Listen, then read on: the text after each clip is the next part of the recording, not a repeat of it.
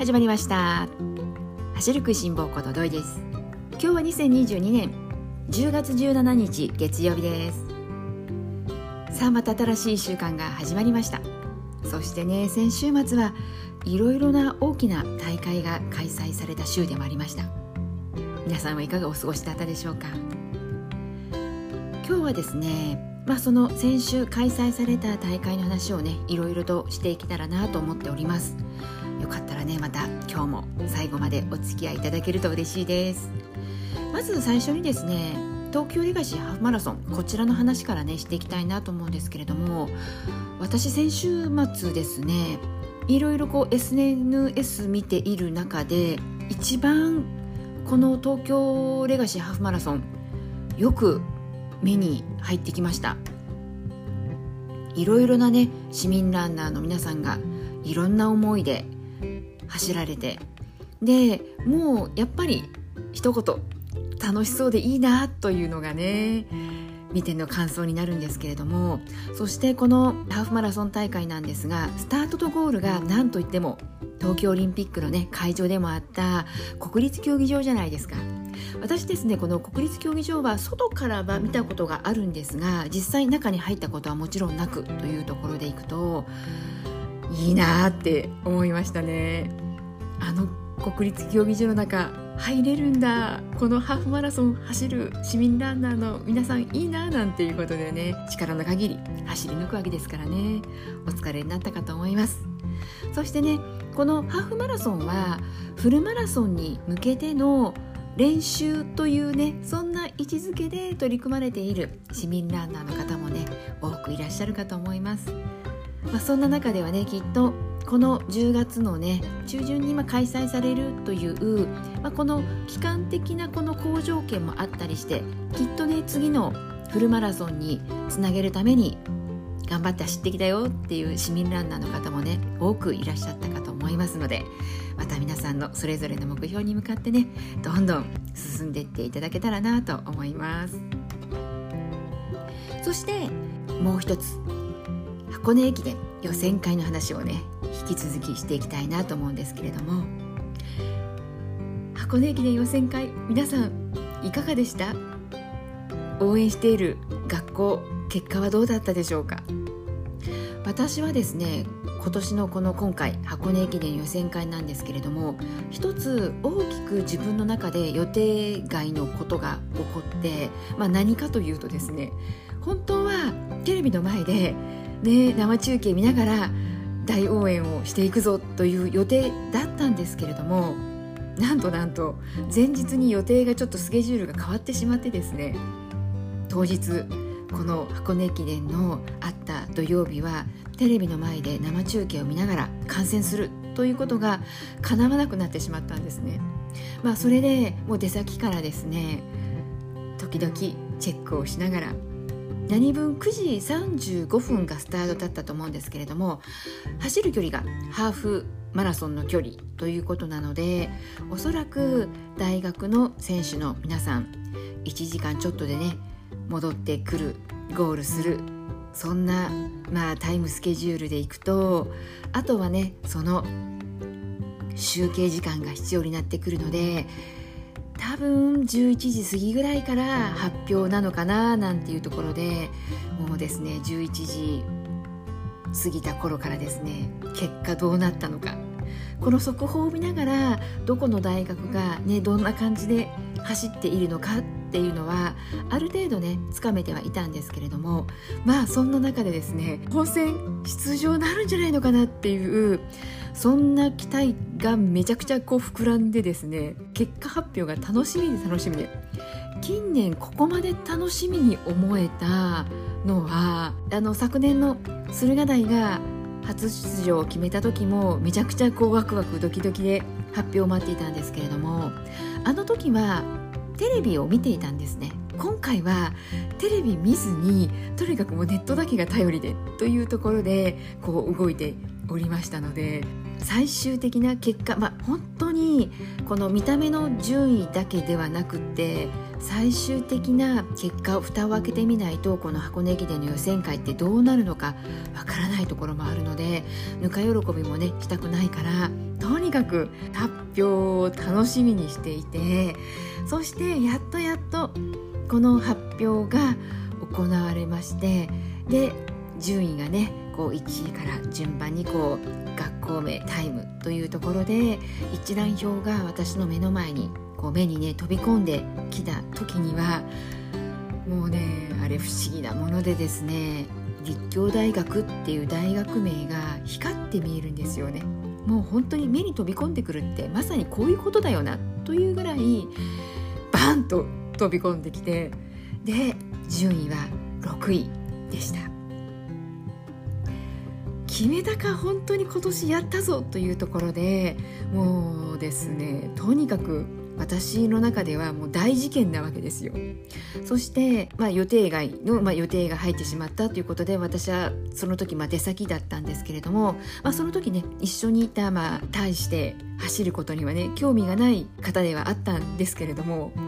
もう思わずね もう語らずにはいられないそんな衝動に駆られまして。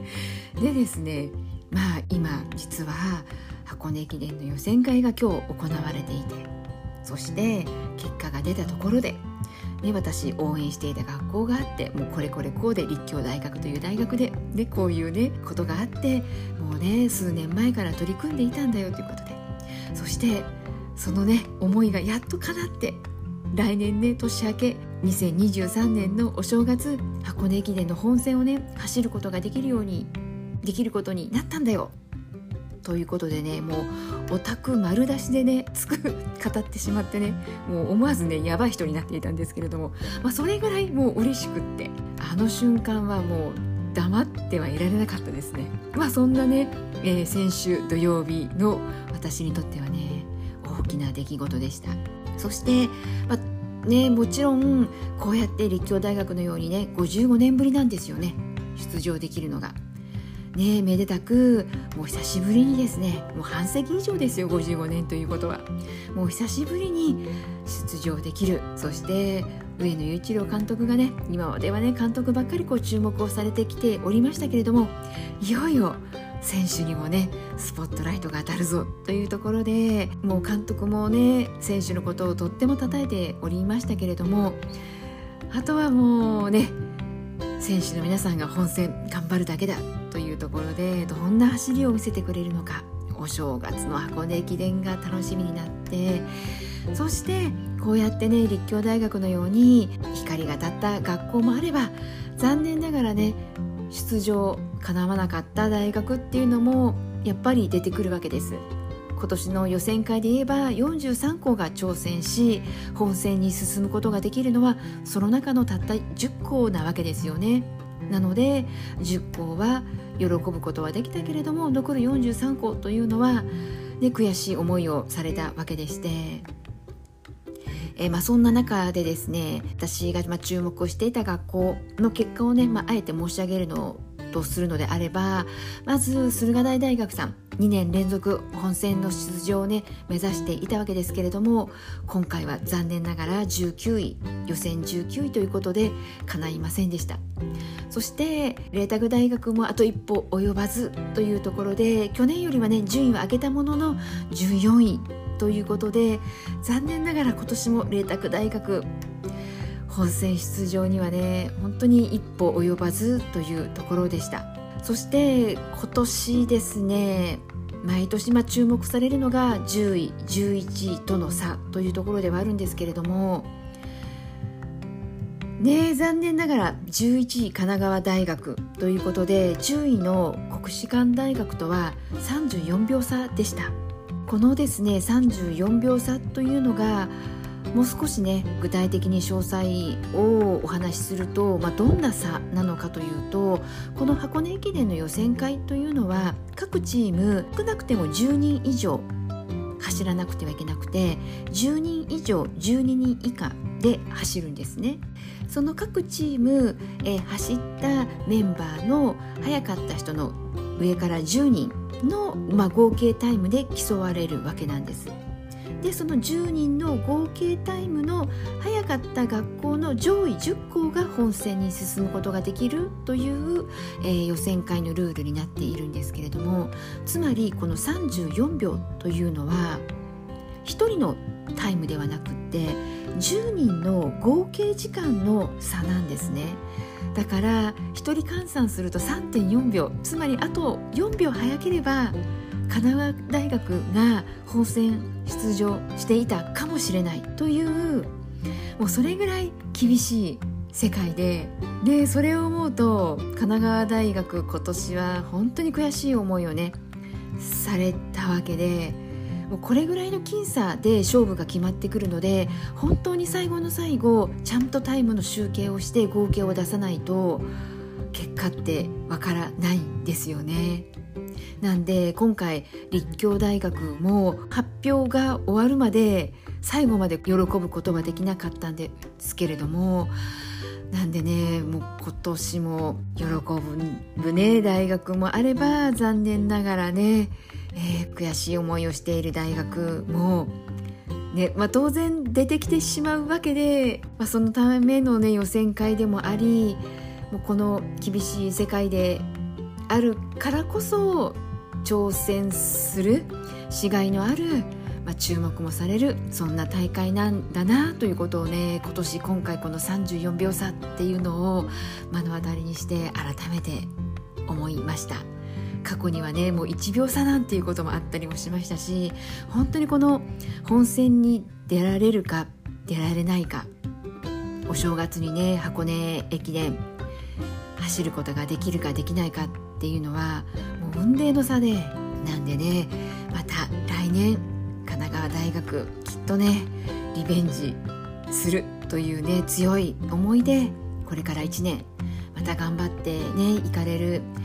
だなというふうにも思いましたし、ね、もちろんまだまだ麗澤大学に関しては一度も箱根駅伝走ったことのない大学なんですよ。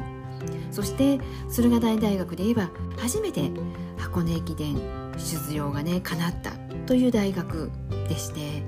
なんで新しい大学っていうのも本当にこう箱根駅伝の本戦に出ることを目標に掲げて毎日頑張っています。なんで、まあ、そういった出場できる大学できなかった大学毎年毎年こう入れ替わりっていうのがあるわけなので挑戦する大学これからもねまた頑張っていただきたいなというふうに思いました。そしてねこの箱根駅伝ファンとしてはね出場をね果たした大学残念ながら悔し涙を流してしまうことになってしまったね大学。ねもうとにかく駅伝ファンとしてはねずっと応援していくしねずっと楽しませてもらえる、まあ、そんなね大会に私この箱根駅伝とそれから高校野球どこかこうね通じるところがあってこの出場するためにこう日々努力しているね、この思いって競技は違えどね本質的な部分って一緒だなと思っていてだからこそねこの応援しているこう私たちにもこう熱い思いをねえー、伝わってくるしもちろんこうやって楽しませてももらえるし、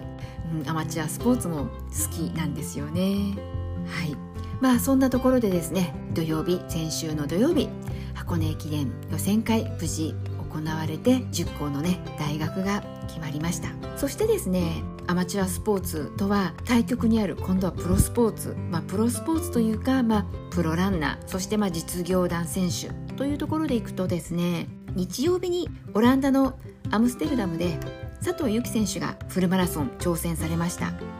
まあねそういったところでいくと、まあ、プロとアマ大きな違いというのはプロ実業団選手というのはもう走ることが仕事であってもう結果が全ての世界日頃ね、まあ、競技をされているというところでいくと佐藤悠基選手にとってはとってもとっても厳しい結果が待ち受けていました。結果から申し上げるとですね31キロのところで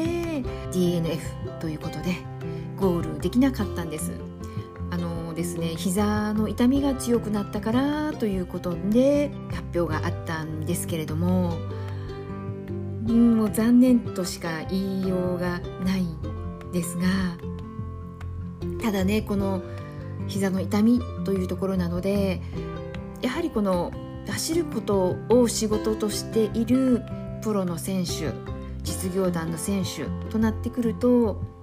無理もできないですしどこかでこのストップするやめるっていう決断も必要となってくるし、まあ、そういう判断って最終的にはもう自分で下すしかなくてなのでこの佐藤悠基選手が下した決断っていうのがまたね今後佐藤悠基選手が活躍していくにあたって結果良かったよねあの時途中でやめておいてというようなことにねつながっていくようにこれからもねまた佐藤悠基選手注目していきたいし、ね、応援していきたい選手なわけですよ。もちろんねこう応援していた選手がね、スタートラインに立てたっていうことはすごくね喜ばしいことでもあるんですけれどもゴールがねどんな形であれできなかったっていうのは、ね、残念でまあ、もちろんね残念な思い悔しい思いをしているのは選手本人であることはまあ間違いないわけですからね。なんでねまたそういった選手に日頃ね力をもらっている、まあ、市民ランナーとしてはまた佐藤選手が気持ち切り替えてねトレーニングにね励んでいくことができるように応援していきたいなというふうに思いました。うんやっぱりですね私はこういう選手の方プロアマ問わずですけれどもやっぱりこの走っている姿特に私もね市民ランナーとして走り続けていてもう十何年になるんだ私2004年から市民ランナーとして走っているんですよ。時々ねなんで自分はこんなに走り続けていられるんだろうとかなまあ、何のために走ってるかって言われると、まあ、最終的なこの大きな意味での、えー、私のこう走っている理由っていうのはもう健康であり続けたいっていうところが、まあ、一番の理由で、まあ、そのためにこのランニングっていうのが自分にぴったりと合っているスポーツだなというところで、まあ、もちろん続いているわけなんですけれどもそれでも市民ランナーの皆さんであればねきっと一度や二度経験があるかと思うんですけれども全くこう走らなくなってしまう時期が突然訪れたりあとは走りたくない気持ちが強まってしまったり思うような結果が出なかったり故障してしまったり誰もね故障したくて故障する人怪我したくて怪我する人なんていないじゃないですか。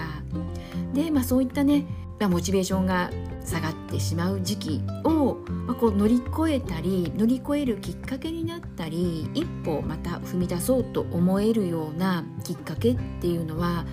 私はこれまでもう何度もですね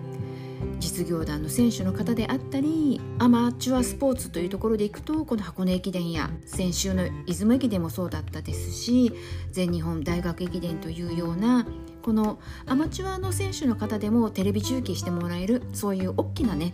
えー、大学駅伝の大会もあったりするわけでそういうシーンを通して間違いなく力もらってきているんですよね。でやはりこの見ているとどこか気持ちの中でふつふつとあ自分も走りたいなとかあんな風に走れたらいいなとかこうワクワクするような気持ちだったりもっともっとこう走ること楽しみたいなというふうにもう本当にもう単純にそうやってねもうただただ単純にもう走ること楽しみたいなというふうに思えてテレビ見終わったらその後走りに行ったりだとかそんなことをですね繰り返しているうちにああなんか気がつけばずっと走り続けているなあなんていうそんなこれまでの私の市民ランナーとしてこう振り返った時に言えることなんですよね。なんでね、まあ、そういった思いがあるからこそこの走ることって普段ねあのほとんど、えー、まあ、私の場合だと1人なんですよね。たまに友人と走ることがあるとしても本当にこう年間を通しても数回あるかなというところでどこかねこうチームに参加しているわけでもなく一人で走っているのでだから余計ですねもうテレビを通してでもそれから SNS を通してでも走っている人たちの姿楽しんでねこうワイワイやっている姿であったりめちゃくちゃもう汗だか涙だかわからないもうそれぐらい一生懸命取り組んでいるもうほんとプロはま問わず市民ランナーの方もそうですしそういった皆さんの走っている姿っていうところがめちゃくちゃ私にとってはこう走るきっかけでもありいつもねこう背中も押してもらえているなというふうに、まあ、今週末はね改めてそんな風にね思ったりもした。そんなね時間をね私は過ごしていました。なんでねね私はまあこう市民ランナーとは言ってももうガチランナーでもなくって本当にもう楽しんで走りたいなマラソン大会に出たらねエイドステーションに寄りながらね、美味しい食べ物をね食べながら走りたいなと思ってしまう、まあね、そんな市民ランナーなんですけれども。そんな市民ランナーが走り続けていくためにはかなり走っている皆さんの姿をね見せてもらえるっていうことは私にとっては重要なことなので。なんでねこれからもずっとですねテレビを通して応援したり沿道から応援をしたり勇気や希望や力をもらったりしながらそして時々こうやってねラジオを通して今度は皆さんのね走る力に少しでもなれたらなというそんな思いで、えー、自分の気持ちを語ってみたり、まあ、そんな風にして過ごしていきたいなと思います。はい、えー、今日も最後まで聞いてくださった皆さんいつもありがとうございます。それではまた次回元気にお会いしましょうね。ではではまたね。